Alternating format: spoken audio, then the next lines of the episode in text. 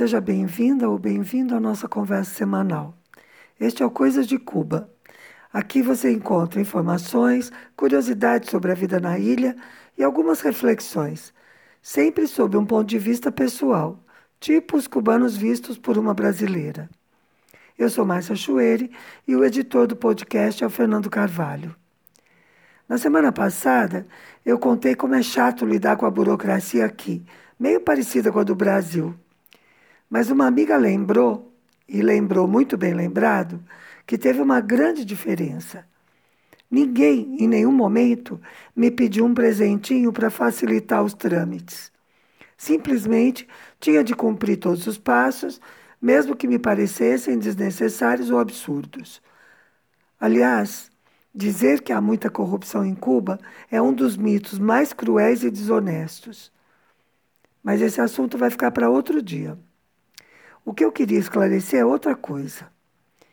É que, quando eu reclamei da burocracia, eu não estava me referindo aos funcionários que nos atenderam. Eles foram até bem gentis e fizeram o que podiam. Deram um jeito de resolver o passaporte. O que eu acho, na verdade, é que o problema da burocracia está atrás. O problema não é no balcão, é antes, quando tentam padronizar as pessoas, a vida das pessoas. O problema é que quem faz o formulário ou o programa de computador não deixa um campo para o que não encaixa. Tinha de ter um quadrinho dizendo: escreva aqui o que a gente não conseguiu prever. O campo do imponderável. Ficaria até poético. No caso de Cuba, o imponderável sou eu. Não eu mesma, né? Claro. E sim a minha condição de estrangeira. Quer ver outro exemplo? Eu já tive problema duas vezes para abrir uma conta no banco, só porque eu não tenho dois sobrenomes. Acontece que na tradição espanhola, a pessoa tem primeiro o sobrenome do pai e depois o da mãe. Como eu só tenho um sobrenome, o do meu pai, não encaixo no paradigma. E não tenho o quadrinho do imprevisto. O mais interessante e divertido é que a conta que eu abri no ano 2000 não deu nenhum problema porque naquele tempo ainda era tudo manual, não era com computador. Mas eu penso que essa dificuldade para encaixar o estrangeiro é porque Cuba não recebeu muitos migrantes na história recente. O que é natural, né? Porque países pequenos não costumam mesmo receber migrantes. Pelo contrário, eles costumam exportar. Deve ser por isso também que Portugal, por exemplo, mandou gente para tantos lugares, só que naquela época como invasores, né? Agora eles vão como imigrantes mesmo. Olha que interessante. Os portugueses saem para trabalhar em países mais ricos, mas Portugal quer receber imigrantes jovens. É que essa história de imigração é um pouco mais complicada do que parece. Nós gostamos de dizer: ah, o Brasil é muito acolhedor, recebeu gente do mundo inteiro. Falam isso dos Estados Unidos também. Mas isso é uma falácia, é mito. As pessoas não podem migrar a determinado país só porque desejam viver lá. Os países é que aceitam e até estimulam imigração quando precisam, e só de quem e de onde desejam. Por exemplo, quando levaram italianos para o Brasil para trabalhar nas fazendas do café, eles queriam também embranquecer a população. E é assim: se precisam, é imigrante. Quando não precisam, ou não querem, estrangeiro não é imigrante, vira refugiado ou até deportado. Volte para o lugar de onde você veio. O Fidel falou disso uma vez. Ele disse que o dinheiro viaja livremente pelo mundo, entra e sai, roubando as riquezas dos países pobres, mas as pessoas são paradas nas fronteiras. Bom, mas Cuba teve sim uma onda migratória e que marcou bastante a vida na ilha, pelo menos em Havana. E essa história eu quero contar, porque pouca gente sabe. Em meados do século XIX, Cuba recebeu uma grande quantidade de chineses para trabalhar nos canaviais. Um dado histórico: entre 1847 e 1874, entraram por Havana cerca de 150 mil chineses, a maioria homens. Imagine Cuba tinha uma população de menos de 2 milhões de habitantes, a grande maioria de espanhóis e africanos escravizados. E chegou quase 10% disso de chineses. Eles vinham com um contrato de oito anos, mas claro que quando chegavam não era como tinham prometido. As condições eram de trabalho escravo. Essa situação só foi mudar em 1877 com a assinatura de um tratado entre o governo cubano e um emissário do governo chinês. E aqui tem uma fofoca histórica que mexeu um pouquinho comigo. Quando tal emissário, que era um mandarim, chegou, tentaram esconder o que estava acontecendo. Quem contou a verdade para ele foi o embaixador de Portugal em Cuba, que era, imagine só, o escritor Essa de Queiroz. Se você não é de humanas, talvez nem conheça, mas o povo de letras com certeza se lembra do autor do Crime do Padre Amaro, A Relíquia, e o livro dele que eu mais gosto, A Cidade e as Serras. E olha só que coincidência simpática. Eu descobri essa informação, de que foi o Essa que falou com o mandarim, em um livro de crônicas da história de Cuba, numa biblioteca daqui. Isso foi em 2019, ainda antes da pandemia. Nós tínhamos chegado fazia pouco tempo. E quando eu li essa história, eu estava justamente relendo o livro A Cidade e as Serras, que tinha vindo já instalado no meu leitor de e-book. Olha que improvável estar em Cuba lendo um livro de Essa de Queiroz, que nem é coisa que eu faço a toda hora, e encontrar essa história do Essa, sobre o Essa de Queiroz, né, num livro escolhido de forma quase aleatória. Eu estava naquela biblioteca enquanto esperava a Babi, que fazia um curso no mesmo centro cultural. Eu gosto de dizer que essas coincidências também são coisas de Cuba. Mas voltando aos chineses, as marcas da presença deles em Cuba são bem visíveis. Ah, sim. Depois daquela primeira leva, de mais de 100 mil, que foi a maior, teve outra de uns 5 mil chineses que vieram dos Estados Unidos para cá, fugindo do racismo. Isso ainda no século XIX. E no início do século XX, chegaram mais uns 30 mil, todos homens. Homens sozinhos, imaginem. Claro que boa parte deles teve filhos aqui. Qual o resultado disso? Bom, para começar, aqui tem uma mistura étnica bem peculiar, de mulatos de olhos puxadinhos. E muitos deles dizem que tiveram um avô que usava trança, tem até fotos. E Havana tem um bairro chinês, o Barrio Tino, com muitos restaurantes típicos, aulas de artes marciais e consultórios de medicina chinesa. Ah, e tem também uns lugares onde você pode comprar as ervas que você tem que tomar depois que passa pelo médico chinês. Outra marca visível é na linguagem. Qualquer pessoa de olhos puxados ganha apelido de tino, como japonês no Brasil. Dizer mitino, mitinita é uma forma carinhosa muito usada principalmente com as crianças. E olha, eu não sei se os chineses inventavam muitas histórias. Talvez tenham inventado para ter tanto filho. Mas se alguém quer dizer que o outro está enrolando ou mentindo, fala: não me venha com esse cuento tino. Ou, ah, isso é um cuento tino. Ah, e também tem arroz frito na culinária cubana. Que eu saiba, esses são os únicos imigrantes de Cuba além dos africanos e espanhóis, claro, que formaram a base da população, já que os originários aqui foram dizimados logo de cara. Isso falando como grupo mesmo, né? Mas também tem muitos russos aqui casados com cubanos. No caso dos russos, o que eu mais vi é que o casal se formou quando um dos dois foi estudar ou trabalhar no país do outro. Eu já contei em outro podcast que existe aqui a expressão no teagazer soviético, quando a pessoa se faz de desentendida ou quando não entende mesmo. O que dá bem uma ideia né, de como deve ter sido difícil a comunicação. Mas todo mundo aqui arranha algumas palavras em russo. E o mais engraçado é que eles supõem que isso é universal. Então, o raciocínio dos meus colegas tradutores é que se eu estudei letras, com certeza eu sei um pouco de russo. Bom, mas essa história toda de imigração também é para responder a uma pergunta que muita gente me faz pelas redes sociais. Como se faz para ir viver em Cuba? Bom, em princípio não se faz. Embora Cuba tenha sérios problemas com o envelhecimento da população, receber imigrantes não está entre as propostas do governo. Se você quiser viver um tempo aqui, pode vir estudar. Busque pela internet se tem algum curso que te interesse e entre em contato com a instituição. Mas se você quer viver aqui de forma definitiva, case-se com um cubano. É o jeito mais simples. Com um cubano que queira continuar aqui, claro. Eu não vivo aqui por ter sido casada com um cubano. Eu nunca pedi a minha residência permanente.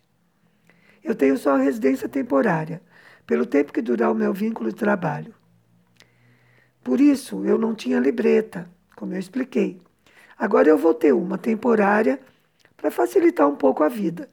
Gentileza do governo, viu? Porque a lei não prevê isso para estrangeiro.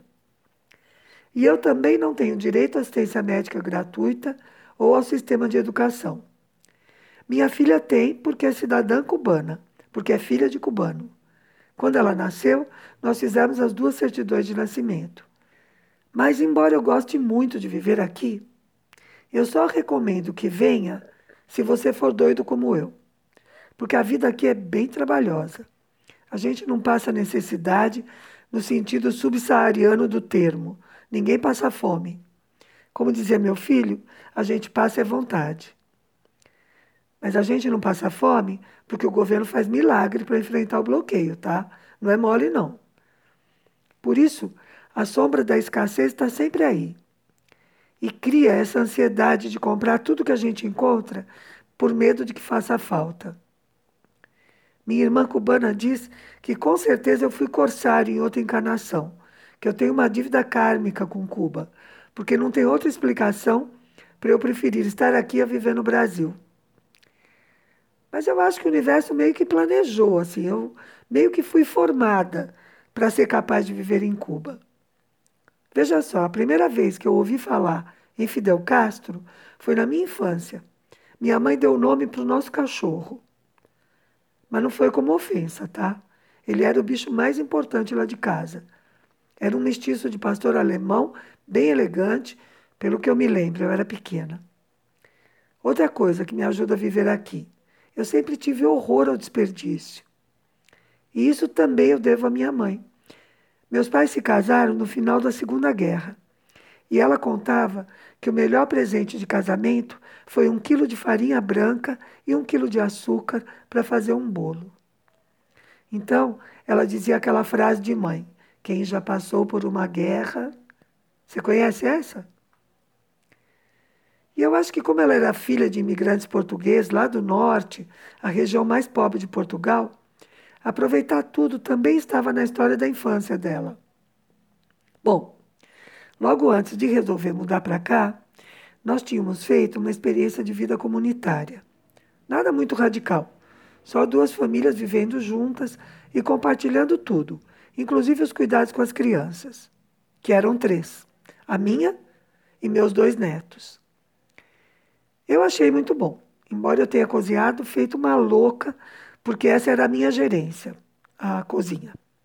Garantir alimentação para todo mundo. Foi quando eu descobri que não é o mesmo cozinhar para três ou para sete. O tempo gasto descascando, picando, limpando e mesmo cozinhando a comida no fogão se multiplica. E é muito mais calor e muito mais cansaço no final do dia. Mas naqueles dois anos que a gente viveu assim, nós experimentamos várias coisas de sustentabilidade. Uma foi fazer produtos de limpeza artesanais, o que dava super certo. E daí a gente usou um pouco dessa experiência aqui. Nós não temos a quantidade de casca de laranja que a gente usava para fazer desinfetante, que era muito bom, viu? Mas nós utilizamos aqui as cascas de limão para melhorar o nosso detergente e fazer render mais também.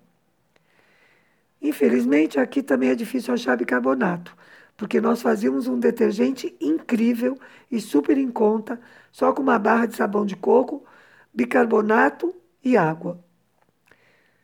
Aí ah, álcool para conservar. Por outro lado, aqui eu aprendi a fazer um monte de conservas para que os alimentos da época sejam aproveitados por mais tempo. Então a mensagem é: vê aí se é com isso mesmo que você está sonhando. Eu estou feliz aqui mas às vezes eu tenho uma saudade louca do pão de queijo. Bom, este é o primeiro podcast de 2022. Então eu pensei em fazer um presente especial para começar bem o ano. O regalito de hoje é uma música do Mano Chao chamada Clandestino e que tem tudo a ver com o tema da conversa, né? O Mano Chao não é cubano, claro. Ele é francês, filho de pai galego e mãe vasca. Mas eu acho que a música dele dá voz aos oprimidos do mundo inteiro. Ele tem música em francês, espanhol, árabe e até em português brasileiro, que chama Minha Galera. Ah, que lindo! Esta que eu vou colocar fala da sina dos indocumentados que viajam de um lado para o outro tentando conseguir trabalho. Como eu não sei se você entende espanhol, eu vou dar uma ajudinha antes de pôr a música. A primeira parte diz: Sozinho vou com minha pena, sozinha vai minha condenação. Correr é o meu destino para burlar a lei. Perdido no coração da grande Babilônia, me chamam de clandestino por não ter papéis. Depois continua.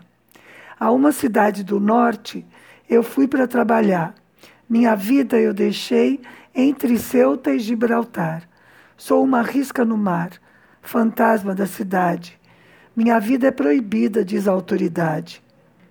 E depois, no final, ele enumera os clandestinos. Ele vai enumerando e o coro diz clandestino. Peruano, africano, argelino, nigeriano, boliviano, e ele diz também Mão Negra, que era o nome do grupo que ele formou com o irmão dele. E a escolha desse nome para o grupo, Mano Negra, Mão Negra, também teve um motivo político. Era uma homenagem a um grupo anarquista espanhol do final do século XIX. É isso.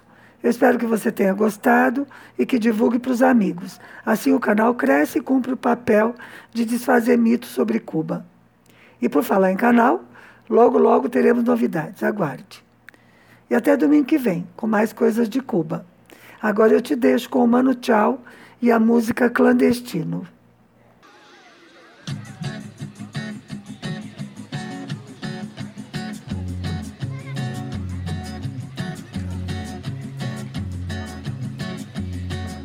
Solo voy con mi pena, sola va mi condena. correré mi destino para burlar la ley, perdido en el corazón de la grande Babilón. Me dicen el clandestino por no llevar papel. Pa' una ciudad del norte yo me fui a trabajar. Mi vida la dejé entre Ceuta y Gibraltar soy una raya en el mar, fantasma en la ciudad. Mi vida va prohibida, dice la autoridad. Solo voy con mi pena, sola va mi condena. Correré mi destino por no llevar papel, perdido en el corazón de la grande Babilón. Me dicen el clandestino, yo soy el quiebra ley. Mano negra clandestina, peruano clandestino, africano clandestino, marihuana ilegal.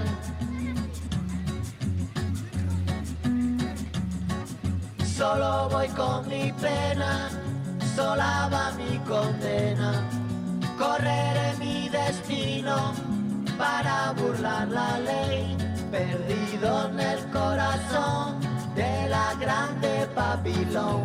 Me dicen el clandestino, por no llevar papel. Argelino clandestino, nigeriano clandestino, boliviano clandestino, mano negra ilegal. شوف الله يخليك اذا ما اذا ما تساليت اذا ما تدوز الصبح شوف داك السيمون في الأول الشمال ديال الكرفان ولا شي ناس يمشيو لموريتانيا ويجي معاهم باش يلقى يزيد راه غادي يعطيو واحد هذا واحد